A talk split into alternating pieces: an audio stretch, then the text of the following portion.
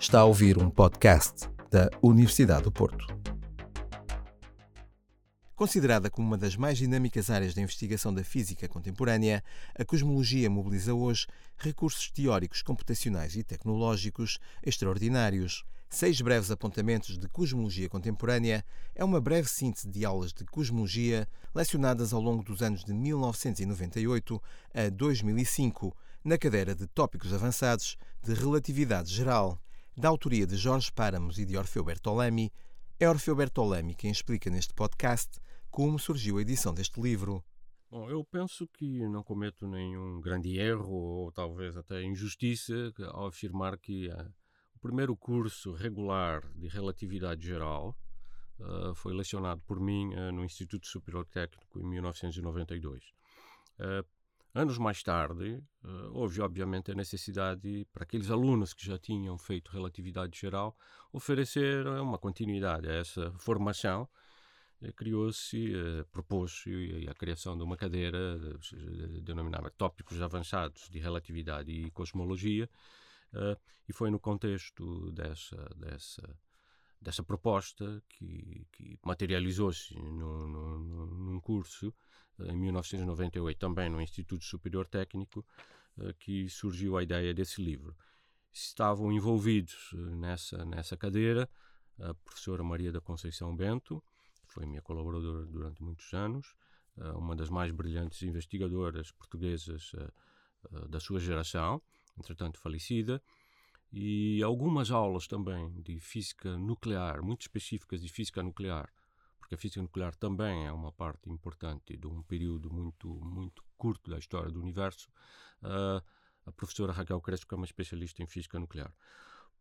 Portanto, a estrutura, vamos dizer, a gênese, o, o, a, os, os, primeiros esboços uh, do, do, que viriam a ser os capítulos 1, 2, 3 e 4 desse livro surgiram nesse contexto. Portanto, um, e muito depois, muito depois, já estamos a falar em 2003, 2014, eu já estava uh, no Porto, na qualidade de professor do Departamento de de Física e Astronomia, uh, que pensei que era um momento de publicar uh, aqueles, uh, aqueles capítulos, já agora numa versão mais limpa, mais, mais correta, mas parecia-me que esses capítulos estavam incompletos, sem que, sem que fosse enquadrada uma discussão fundamental que diz respeito a, evidências que hoje temos, que são muito fortes sobre matéria escura, energia escura, portanto, um capítulo 5, uh, eh, e a, a, possibilidade de, de, prescindirmos de matéria escura, energia escura, mas uh, teríamos que abrir mão então da teoria da relatividade geral e pensar em teorias alternativas da gravitação. Uh, neste contexto, o colaborador óbvio era o Dr. Jorge Parmos, porque o Dr. Jorge Parmo foi meu estudante de mestrado no Instituto Superior Técnico, concluiu em 2002.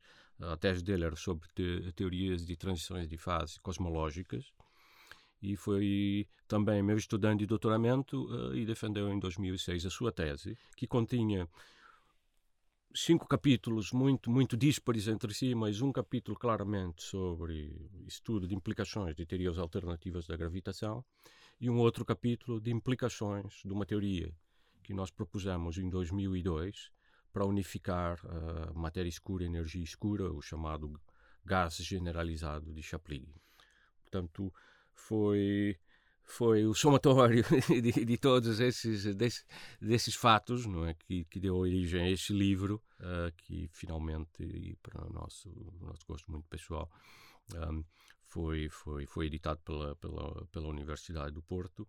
Esta obra relaciona a cosmologia moderna iniciada em 1917 com a teoria da relatividade geral, formulada nos finais de 1915.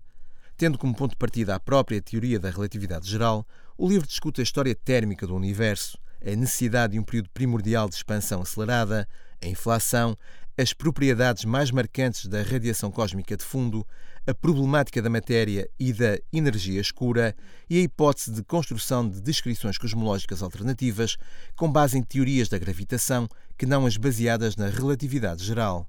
O que pensamos que seria mais adequado é começar com um capítulo que nós chamamos de breve cosmografia, que descreve aqueles objetos que são os mais importantes no universo.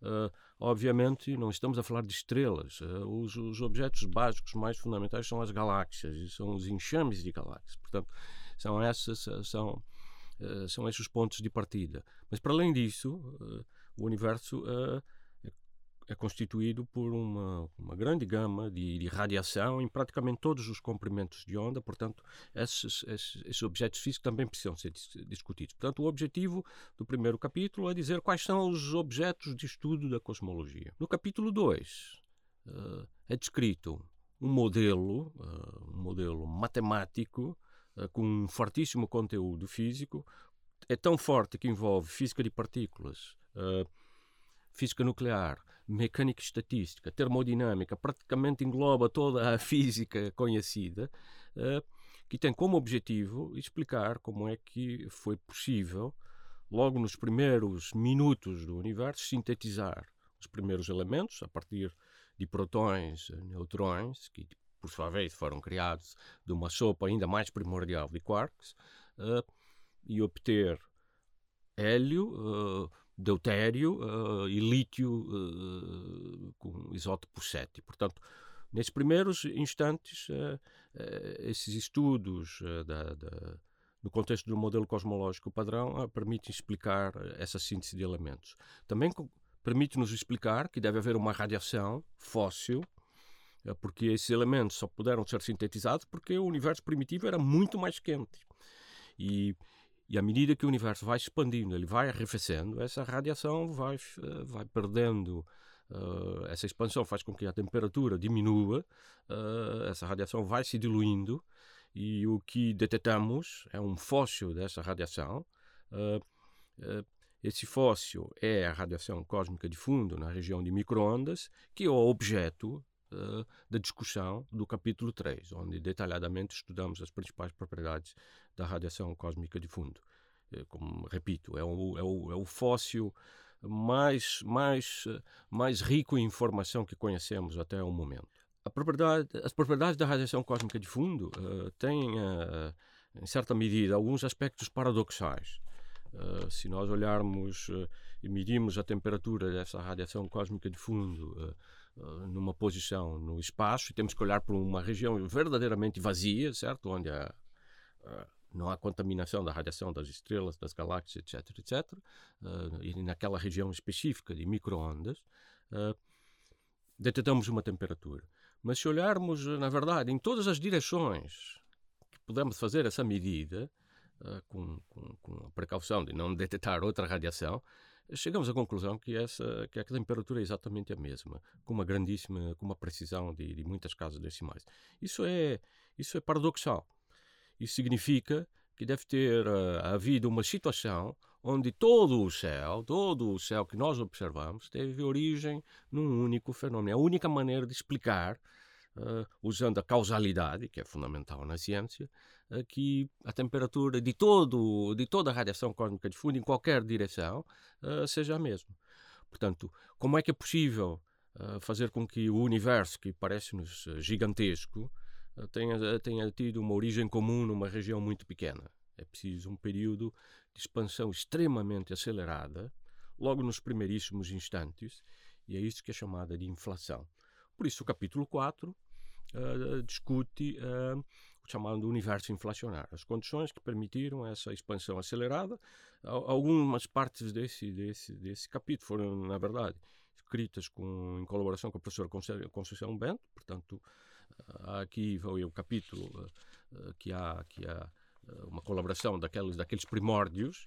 É claro que a versão final é, é muito diferente do que aqueles esboços iniciais. Uh, e, portanto, estamos no capítulo 4 com uma explicação dos aspectos mais fundamentais da estrutura em larga escala do universo. A inflação dá-nos uma outra coisa que, que é notável. Se a inflação for criada por um campo fundamental, um, objeto uh, material que, que, novamente permeou o universo primitivo, então Como sabemos, todos os objetos uh, são quânticos na sua natureza mais, mais, mais microscópica uh, e também sabemos que existem flutuações quânticas em torno uh, de qualquer grandeza física conhecida e essas flutuações de densidade dão origem a, a flutuações de temperatura que, por sua vez, são as sementes para as estruturas uh, que subsequentemente deram origem às galáxias aos enxames de galáxias. Portanto, a inflação é, um, é, um, é, é uma ideia uh, extraordinariamente rica que explica de uma única, de uma, uma única eh, teoria científica as propriedades da radiação cósmica de fundo e a estrutura em larga escala do universo.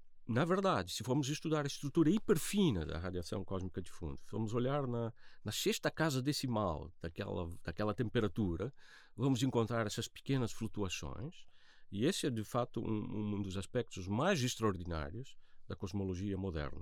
Sucessivas, uh, sucessivas experiências feitas no espaço, uh, com radiômetros uh, diferenciais, a experiência COBE nos anos 90, depois a experiência WMAP nos anos 2000 e, e mais recentemente a experiência Planck, uh, todas confirmam essa estrutura em pequeníssima escala e, e para nós termos uma ideia, é possível decompor essa, essa radiação uh, nos seus sons mais fundamentais, se fala, pudéssemos falar de um instrumento, de um instrumento um, musical, uh, e essa, essa decomposição uh, dar-nos uma coisa, se, se, levarmos a analogia em frente, uh, mais que 1800 modos de vibração. Portanto, conseguimos estudar a estrutura extraordinariamente detalhada dessa, dessa radiação. Eu posso dizer que é, é um caso único na história da ciência. Portanto, quando conseguimos fazer em física atômica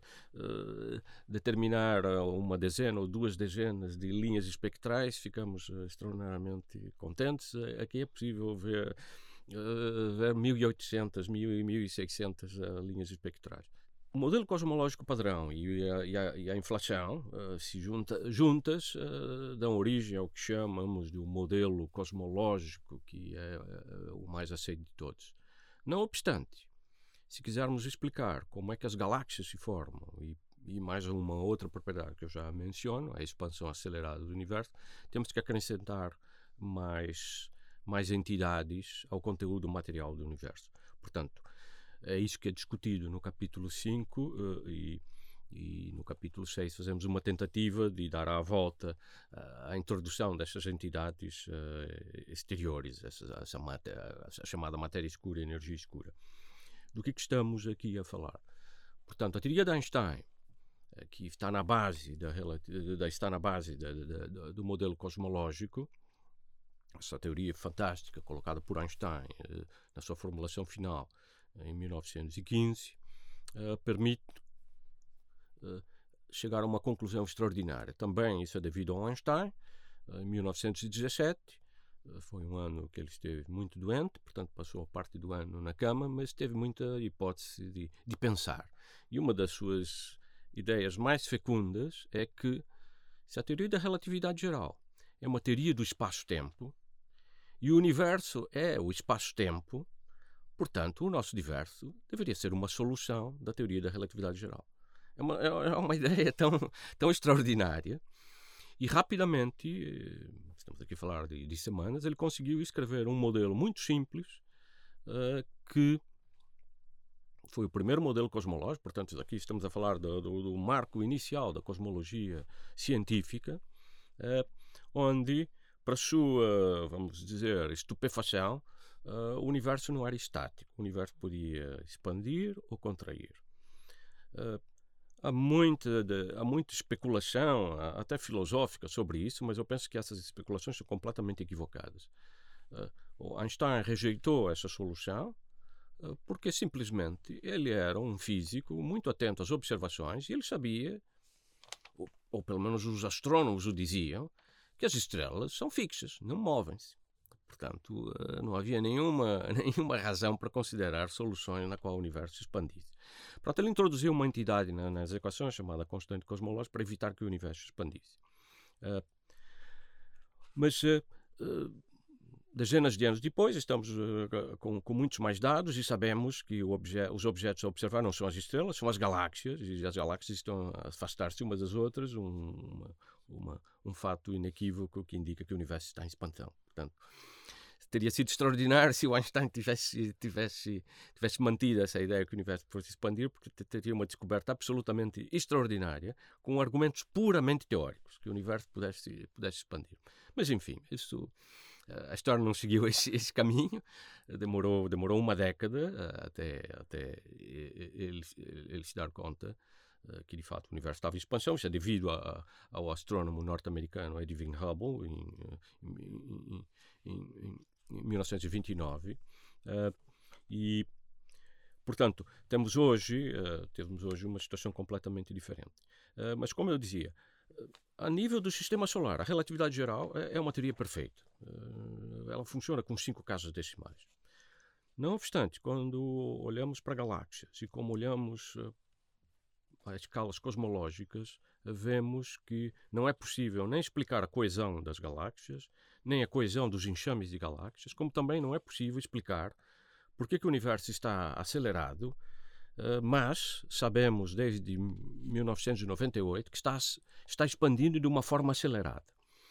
Portanto, eh, a maneira de, dar, de explicar esses, esses, esses, esses essas, essas observações fenomenológicas é introduzir uh, mais matéria, matéria escura, ela não se manifesta, é escura porque não se manifesta em nenhuma região do comprimento de onda do espectro eletromagnético. Espectro eletromagnético hoje que os temos capacidade tecnológica de perscrutar com, com grande precisão.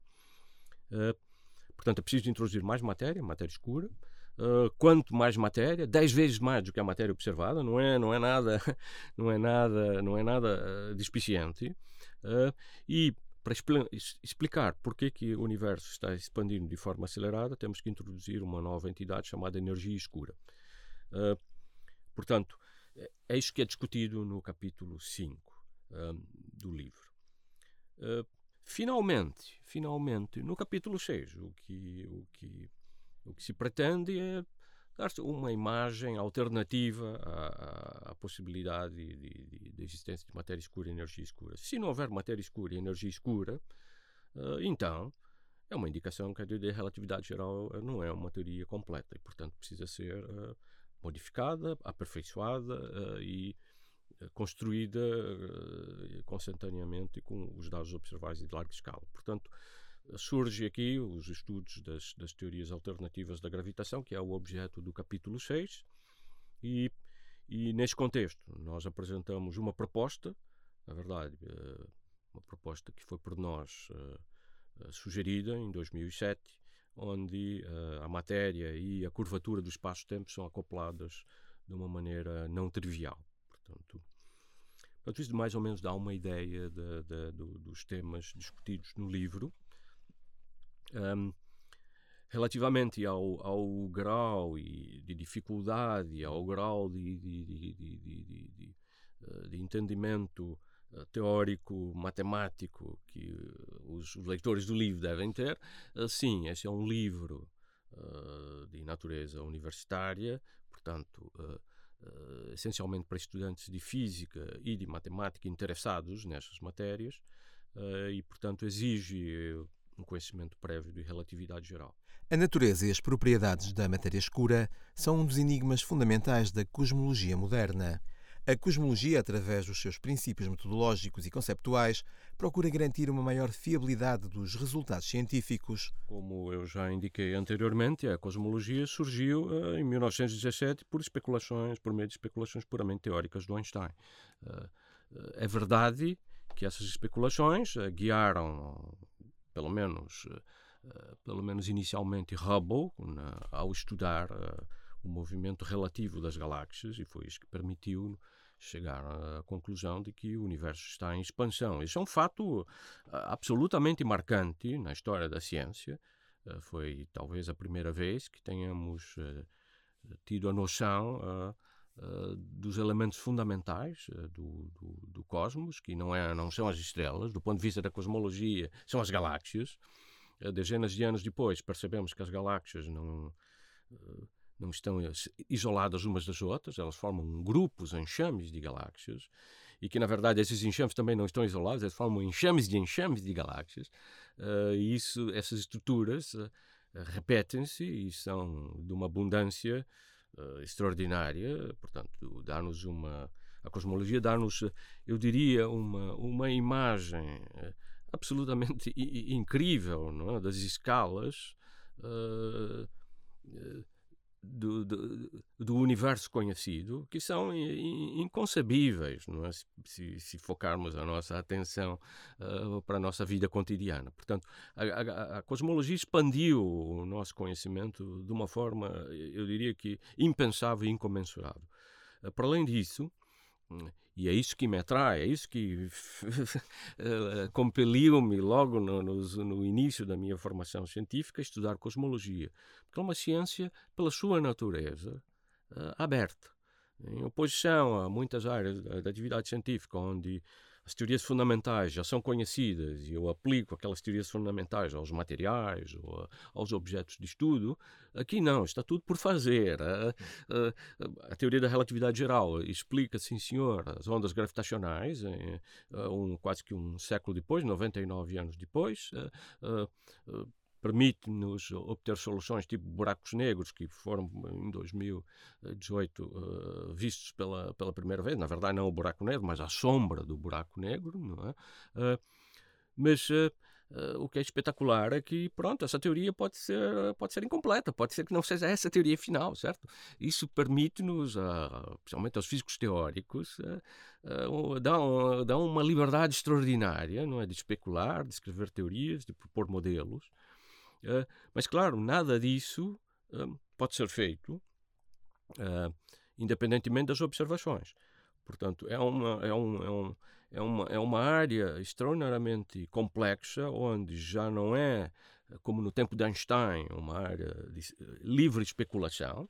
Agora temos que temos uma quantidade extraordinária de dados uh, que temos que explicar e, e, e, pelo menos uh, pelo menos uh, garantir que as nossas teorias uh, não, não, não, uh, não impedem essas observações. Para nós termos uma ideia, para nós termos uma ideia, o Hubble chegou à conclusão que o universo estava em expansão com um punhado de galáxias, na verdade, pouco, pouco mais que 20 e tantas galáxias.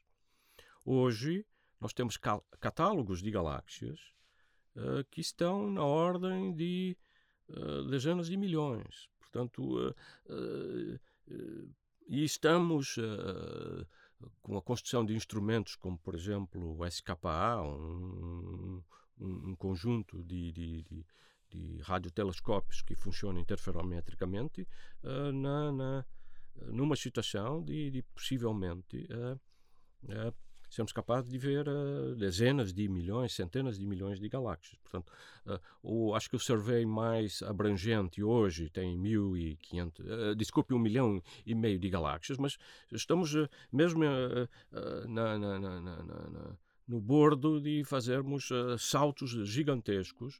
Isso significa, isso significa que vamos ter que olhar para as teorias com, com, com, com uma precisão sem precedentes. Uh, e eu acho que vai ser extraordinariamente interessante do ponto de vista dos teóricos, uh, uh, com peças que são muito dispersas, construírem esse, esse, esse quebra-cabeças vai ser extraordinariamente interessante. E, portanto, eu penso que eu acho que isso faz com que a cosmologia seja hoje, em oposição a às primeiras, aos primeiros, aos primeiros anos, quando eu comecei a trabalhar nesta atividade, onde havia alguma desconfiança, onde se pensava que era uma coisa puramente, puramente especulativa. Hoje, todas as pessoas veem a cosmologia como a vanguarda da atividade científica, porque ela liga de uma forma altamente não trivial uh, as, as menores escalas conhecidas, como por exemplo eu mencionei, a inflação, certo? Estamos aqui a falar de flutuações quânticas dos campos, portanto, a microfísica, uh, mas com a inflação, eh, essas, essas, essas pequenas flutuações uh, depois transformam-se em flutuações macroscópicas que dão origem a galáxias. Portanto, vai ser se conseguirmos extrair completamente dessas flutuações, de, de, essa estatística fantástica que vamos ter de milhões e milhões de galáxias, essa estrutura mais fina dessas flutuações, poderemos dizer qual é a classe de teorias, certo? a nível microscópico que são compatíveis com, com, com a cosmologia e com a física de partículas. Portanto, aqui há, uma, há, um, há, uma, há um casamento tão, tão fantástico de áreas de investigação que fazem com que a cosmologia, pelo menos do meu ponto de vista, seja absolutamente. Uh, incontornável para aquelas pessoas que têm curiosidade. Portanto, uh, e é, é, por isso que fazer investigação nessa área que muitos consideram puramente matemática e especulativa, mas eu, eh, eu, eu, não concordo, eu acho que é extraordinariamente fascinante, porque de facto temos imenso, imenso campo para, para uh, uh, criar conceitos e, e, e, ideias e teorias alternativas. Uh, recentemente, não, não tão recentemente, em 2015, foram observadas as primeiras ondas gravitacionais previstas por Einstein. Eh, em, em 1916. Portanto, foram necessários 99 anos de, de desenvolvimento tecnológico para medir esse, esses deslocamentos que são impensáveis. Estamos a falar de deslocamentos espaciais que são uh, um milésimo de vez menor que o tamanho de um protão. Portanto, esses são os deslocamentos causados por uma onda gravitacional. Uh, e hoje eh, já, já, já temos já 14, 15 observações de ondas gravitacionais e já temos um caso que é espetacular, que não é a colisão e a, e a, e a fusão de dois buracos negros, temos uma colisão de um buraco negro com uma estrela de neutrões, mas uma estrela de neutrões não tem o, um, um, um horizonte de, de acontecimentos, portanto a informação deste processo pode, pode se propagar e pode dar sinais em outros comprimentos de onda e, portanto, isso permite-nos fazer uh, uma, o que eu chamo uh, astronomia pós-moderna. Eu posso ver um fenômeno de vários pontos de vista. Eu posso olhar para o espectro eletromagnético, para as ondas gravitacionais, para, para os sinais nos detectores de neutrinos, etc, etc. Portanto, construir uma imagem completa de todas essas observações é, é absolutamente fascinante. Portanto, um, essa é uma área que eu penso que, que, que, permanece e permanecerá, pelo menos do meu ponto de vista, nas próximas, essencialmente em aberto. Para ouvir mais, subscreva os podcasts da Universidade do Porto em notícias.up.pt.